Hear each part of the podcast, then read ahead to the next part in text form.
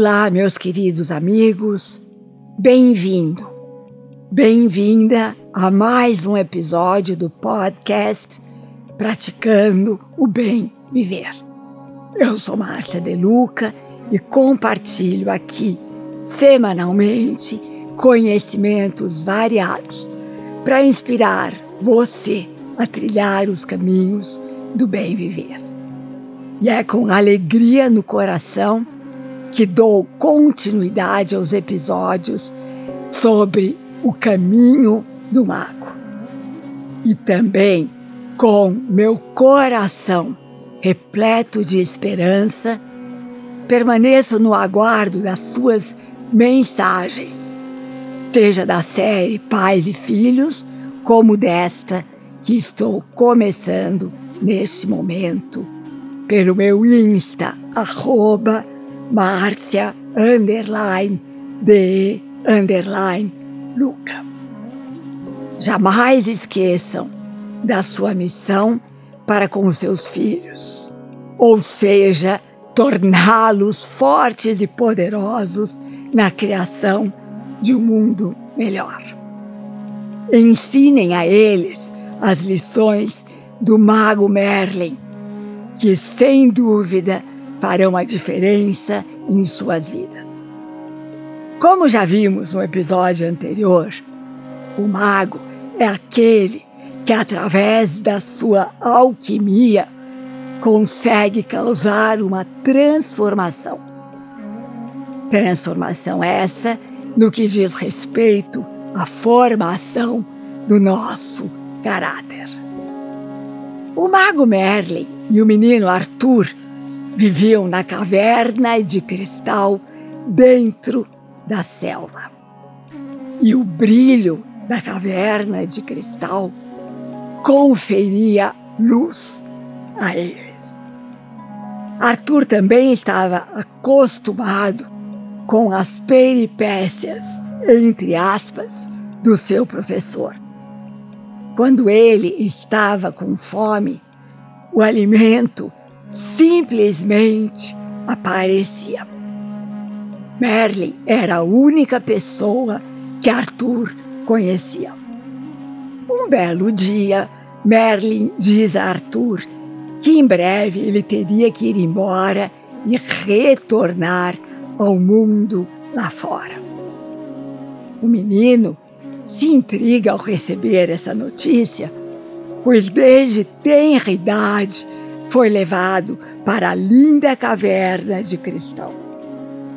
Durante todos esses anos, Merlin poupou Arthur do caos do mundo, ensinando a ele lições que jamais deveriam ser esquecidas.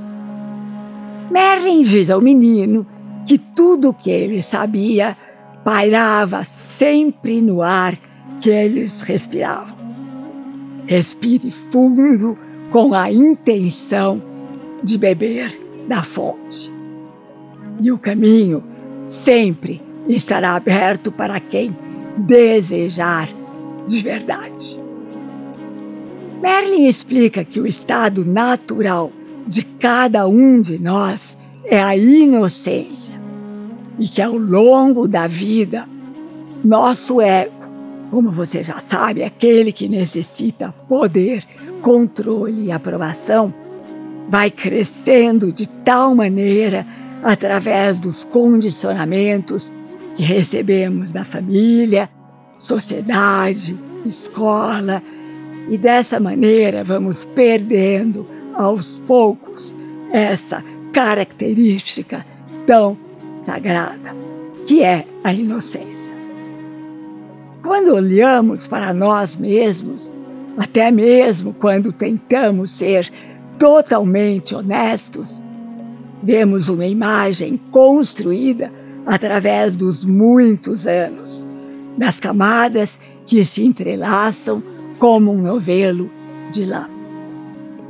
As rugas e linhas de nossa face contam a história de nossas alegrias e tristezas passadas, nossos ideais e nossas experiências. O mago sabe que ele tem um ego e uma própria imagem, mas ele não se deixa distrair por eles. Ele simplesmente vê a totalidade, o contexto inteiro da vida. O mago não rotula as coisas. O mago jamais julga. A partir do momento em que rotulamos algo ou alguém, podemos ver o mundo como ele realmente é. Através da inocência do ponto de vista que é puro e imaculado. Temos então que aprender a ver o mundo através dos olhos da inocência. Analise então essas duplas de opostos: pesado, leve, branco e preto, o sol e a lua. Mas sem julgamento, apenas com discernimento. Se o seu olhar for de inocência, sua vida será muito mais leve, sem sofrimento.